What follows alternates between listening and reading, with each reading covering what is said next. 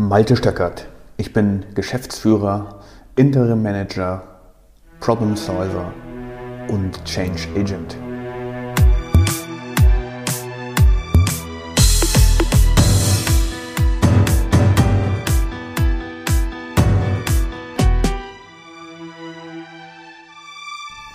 Die heutige Podcast-Episode heißt Agieren unter Druck. Ich habe diese Podcast-Folge aufgenommen, weil ich glaube, dass es sehr wichtig ist, dass man über sich selbst versteht, wie man unter Druck agiert. Also, wenn Situationen stressig werden, wenn der Arbeitsanfall besonders hoch ist, wenn es monetär vielleicht gerade mal nicht so gut läuft oder wenn einfach so viele Aufgaben da sind, dass man den Eindruck hat, sie nicht bewältigen zu können oder ein völlig unvorhergesehenes Ergebnis auf einen einprasselt und dann gerät man aus der normalen Komfortzone heraus. Komfortzone, eines dieser Begriffe, die immer wieder gehandelt werden. Und ich beobachte mich selber, ich beobachte andere Menschen und stelle immer wieder fest, dass sich sehr wenige Menschen wirklich darüber Gedanken machen, wie sie normalerweise agieren unter normalen Bedingungen. Und wenn sie das nicht reflektieren, dann frage ich mich immer wieder, wie kommt es dazu, dass sie auch nicht reflektieren, wie sie unter Druck agieren? Ist dir das klar, lieber Hörer, wie du unter Druck agierst oder unter Stress? Tust du da manchmal Dinge, die du eigentlich nicht tun möchtest, die deiner Natur, deinen Werten widersprechen? Wirst du übergriffig oder wirst du plötzlich bossy, gibst Anweisungen und versuchst dein Team zu kontrollieren oder deine Familie? Und dann habe ich mir überlegt, wie verkauft man sich eigentlich im Vorstellungsgespräch? Also wenn man sich bewirbt, sagen wir um eine neue Position oder ich bei einem Kunden. Spiele ich dann eine Rolle? Spielst du dann eine Rolle? Wie wirke ich auf andere? Wie habe ich mich angezogen? Wie agiere ich? Was mache ich mit Mimik und Gestik? Bin ich offen? Oder ist das alles nur eine Rolle, die wir da spielen? Die meisten treten cool auf und versuchen ihre Kompetenz nach außen zu verkaufen. Die Kompetenz, also das, was man an Lebenserfahrung, was man an Ausbildung genossen hat, und durch welche beruflichen Stationen man schon gelaufen ist. Spielt das für den neuen Auftraggeber wirklich eine Rolle, frage ich mich dann immer wieder. Wenn ich hier Bewerber habe, interessiert mich wirklich, was vor zehn Jahren im Lebenslauf war oder vor fünf Jahren? Eigentlich weniger. Denn ich möchte ja, dass der Bewerber sich bei mir gut einbringt. Deswegen ist die Kompetenz oder das erlernte Wissen eigentlich nur die Eintrittskarte für das Vorstellungsgespräch. So stelle ich mir das immer vor.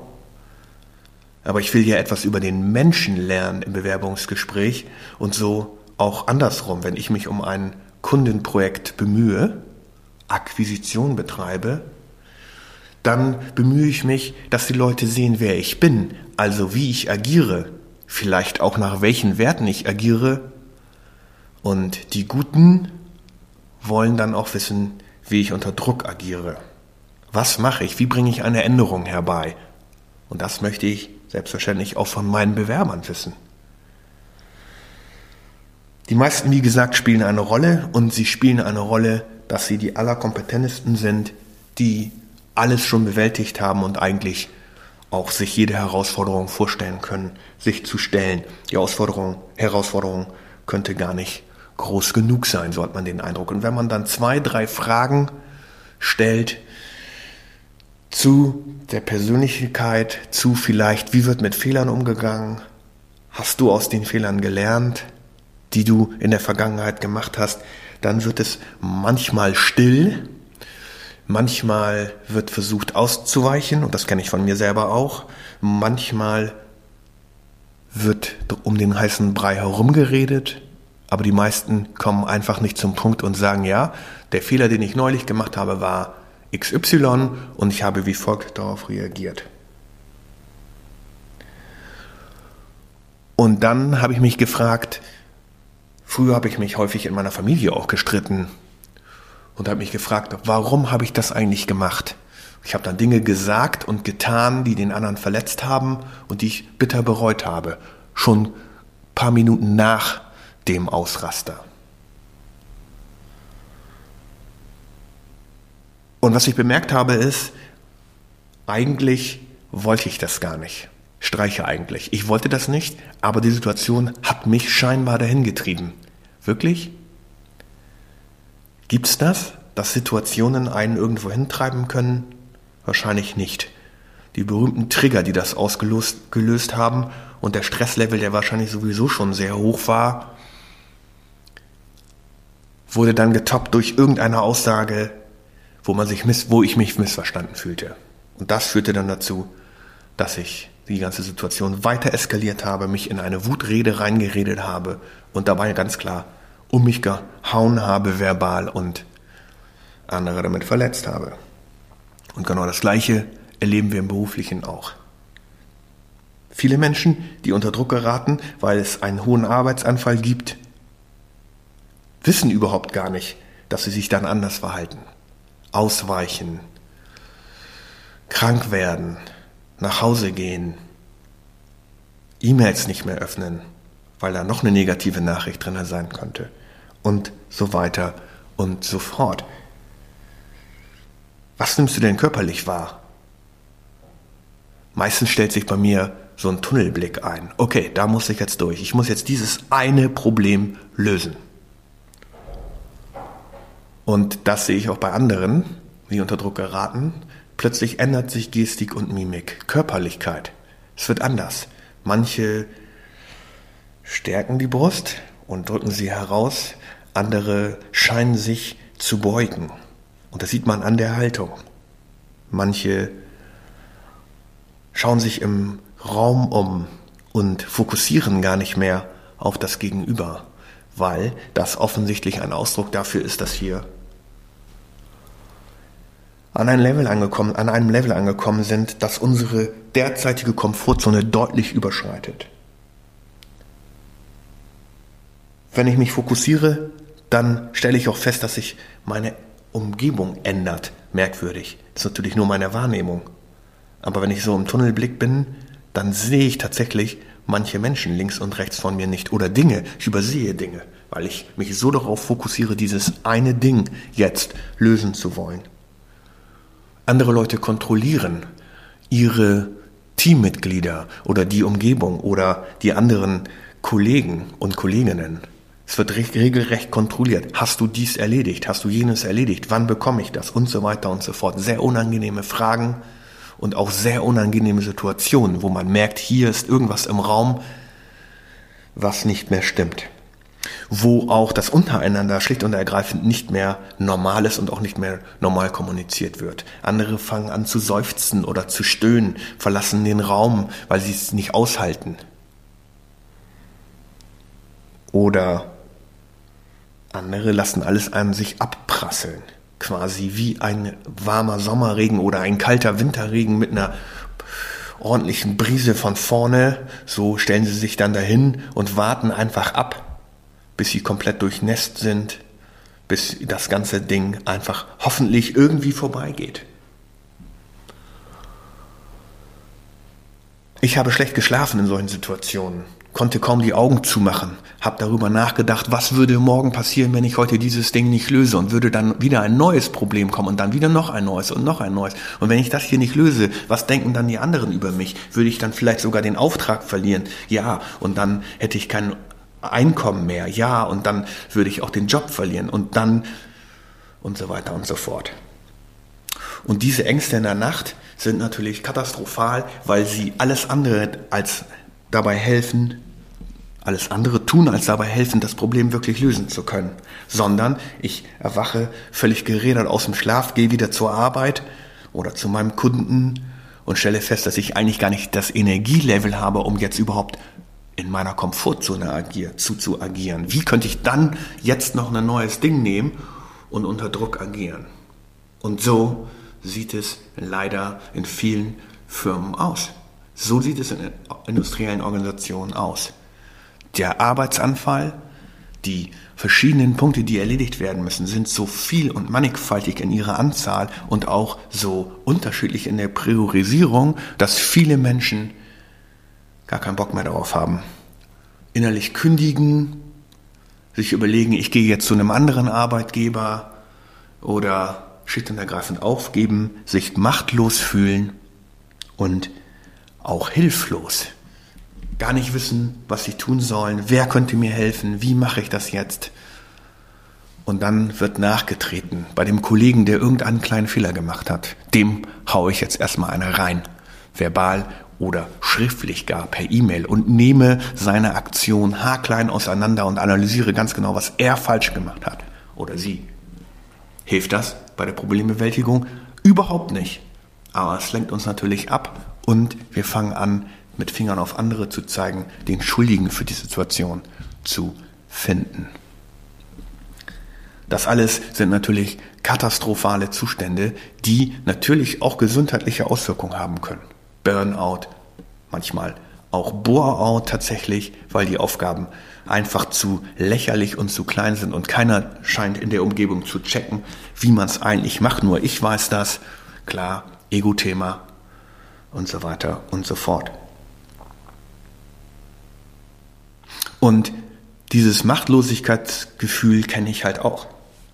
Dann saß ich da oder lag im Bett und habe darüber nachgedacht, wie könnte ich dieses Problem lösen und kam zur Überzeugung, ich persönlich alleine kann es gar nicht lösen. Ich bräuchte andere dazu, um dieses Problem zu lösen. Aber die anderen machen halt nicht das, was ich will. Machtlosigkeit. Die tun nicht das, was sinnvoll für mich erscheint oder sinnvoll im Sinne der Problemlösung wäre. Riesendilemma. Also versuche ich es wieder alleine zu lösen. Und so machen es auch die meisten. Sie versuchen es alleine zu lösen, als Einzelkämpfer. Welche Macht wird man als Einzelkämpfer haben? Genau, gegenüber einer Armee wird man sicherlich nicht bestehen. Und deswegen bin ich felsenfest davon überzeugt, dass diese Probleme, also der eigene Umgang mit sich selbst, nur durch Selbstreflexion zu lösen ist. Wenn ich mir nicht, nicht mal darüber klar bin, wie ich normal agiere, wie ich normal auf meine Umwelt wirke und ob das kongruent ist zwischen dem, was ich denke, wie ich mich verhalte und was andere mir reflektieren, wie ich mich verhalte, tja, wie soll ich dann überhaupt in der Lage sein zu bewerten, wie das Ganze dann unter Druck ist? Mir hat neulich jemand gesagt, oder zwei oder drei Leute sogar, du wirkst immer sehr ruhig, also ich jetzt, Malte Stöckert, ich wirke immer sehr ruhig und auch unter Druck. Das waren Teammitglieder aus einem Kundenteam, die das gesagt haben. Und da habe ich gesagt, das ist schön zu hören, aber ganz ehrlich, in mir selbst brodelt es, weil es so viele Sachen gibt, die wir erledigen müssen und die wir immer noch nicht auf der Reihe bekommen haben. Ich danke für das Lob, aber ich bin ganz ehrlich, bei mir in drinne sieht es anders aus. Also spiele ich auch hier eine gewisse Rolle, nämlich demjenigen, der irgendwie versucht, den Stress vom Team wegzuhalten und gleichzeitig Dinge lösen zu können. Und ich versuche, möglichst wenig Druck drauf zu geben, vor allen Dingen, wenn ich sehe, dass Menschen schon an, ihr, an ihrer Grenze sind, wo nicht mehr viel zu erledigen ist. Mit anderen Worten, ich akzeptiere nicht mehr, dass man Menschen in derartige Situationen treibt, dass sie einfach nicht mehr wissen, wie sie agieren sollen. Denn wer hätte denn eigentlich was davon? Wollen wir nicht alle irgendwie Erfolg haben und zu etwas streben und etwas Größeres erschaffen? Gelingt das alleine? Das gelingt sicherlich nur in einem Team oder mit vielen mehr, mit vielen anderen zusammen, auch die Nachbarabteilungen. Im Prinzip müssten wir alle in eine Richtung marschieren. Passiert aber nicht. Weil immer wieder merkwürdige Aufgaben von außen auf einen einprasseln, quasi über den Zaun geworfen worden und jetzt löst das. Sofort. Ich brauche die Antwort gestern. Gestern. Ich brauche die Antwort gestern. Natürlich totaler Schwachsinn, hat sich aber natürlich so in der Businesswelt eingelebt und auch durchgesetzt. ASAP, as soon as possible, sofort. Ich brauche das jetzt. Dankeschön wieder ein neues Ding auf meinem Schreibtisch oder in meiner E-Mail, das ich jetzt lösen soll. Okay, aber ich habe den Tag ja schon verplant. Wie kriege ich das jetzt noch rein? Hm, geht nicht mehr. Stresslevel erreicht. Fuck. Dann wird's persönlich. Mann, muss der das jetzt schon wieder mir über den Zaun hier werfen? Mann, ist der doof. Mann, der checkt überhaupt nichts oder sonst was. Total boniert, hat überhaupt gar keine Ahnung davon, was wir hier machen und streut mir einfach schon wieder so ein neues Ding da ein. Salz in die Wunde. Toll. Und bei all dem Ganzen hilft es wirklich nur, darüber nachzudenken, wer man selber ist und wie man auf andere wirkt, beziehungsweise auch vielleicht auf andere wirken will. Und deswegen habe ich hier vier Tipps zusammengestellt, die dir, liebe Hörer, vielleicht dabei helfen, dir selbst ein Bild davon zu machen, wie du unter Druck agierst. Und das alles, damit wir möglichst schnell und ohne Ablenkung zu einer Problemlösung kommen. Tipp 1. Mach dir klar, wie du unter normalen Umständen auf andere wirkst. Wie verhältst du dich? Welche Gestik, welche Mimik, wie ist deine Körpersprache? Was denken andere von dir? Bist du vielleicht der Lustige? Bist du vielleicht die Nachdenkliche? Bist du vielleicht der Genaue? Bist du vielleicht derjenige, der immer wieder für neue Challenges sorgt? Schreib das auf und dann frag andere und vergleiche deren Aussagen mit deinem eigenen Niedergeschriebenen und schau dir an, ob das stimmig ist. Stimmt das, was du über dich selber denkst, mit dem überein unter normalen Umständen, in normalen Situationen, was du über dich denkst? Das ist schon mal ein erster Schritt, um darüber sich klar zu werden. Und dann B2. Beobachte dich, wenn du unter Druck gerätst und wie du dann agierst. Und hier ist ganz wichtig, den Moment genau zu analysieren, an dem irgendein Trigger das fast zum Überlaufen bringt. Du kennst das. Du weißt relativ genau, wann dein Eimer voll ist und jetzt beginnt überzulaufen. Denke ganz genau darüber nach, was passiert dann? Wie verändert sich dein Verhalten? Wie verändert sich vielleicht auch deine Körperlichkeit, deine Gestik und deine Mimik? Wirst du agiler oder wirst du ruhiger? Schließen sich deine Augen scheinbar? Fokussierst du auf etwas? Oder schweifen deine Blicke durch den Raum? Schreib das ganz genau auf. Und dann frage dich hinterher, wenn es passiert ist, wenn du also diesen Over the Top gegangen bist, ob du das weiterhin so willst. Und wenn du das nicht weiterhin so willst, dann gibt es den Reizreaktionspunkt. Wenn der Reiz bei dir ausgelöst wird, hast du eine ganz kurze Zeit, in der du nachdenken kannst, in der du einen Schritt zurückgehen kannst. Nachdenken kannst du nicht, das ist viel zu kurz dafür, aber du kannst einen Schritt zurücktreten oder irgendeine andere körperliche Geschichte machen, vielleicht mit dem Finger schnippen, um dich sofort auf einen anderen Gedanken zu bringen. Drei. Wenn irgendwas passiert ist und sagen wir, du hast jetzt einen Punkt überschritten, dann entschuldige dich bei demjenigen, bei dem du eventuell übergriffig geworden bist dein Partner, deine Partnerin, deine Kollegen, vielleicht sogar auch dein Boss, ist mir auch passiert. Tu das, wenn du wieder ruhig bist und runtergekommen bist. Denn nichts ist besser, als sich zu entschuldigen und offen darüber zu, zu reden, dass ich einen Fehler gemacht habe und um Entschuldigung zu bitten, weil das kittet das Verhältnis wieder. Und dann Viertens, setz dich hin und analysiere, wie es überhaupt dazu kommen konnte. Was genau waren die Gesamtzahl aller Auslöser, die dafür, die dafür gesorgt haben, dass du dorthin gekommen bist? Und wenn du das immer wieder tust, dir immer wieder klar zu machen, wo ist denn jetzt meine Grenze? Wo ist denn jetzt das, was mich aus dem Häuschen bringen lässt? Dann wirst du immer schneller und immer besser verstehen, wie du agierst und immer besser verstehen, warum andere auf dich so reagieren, weil das natürlich alles von dir kommt.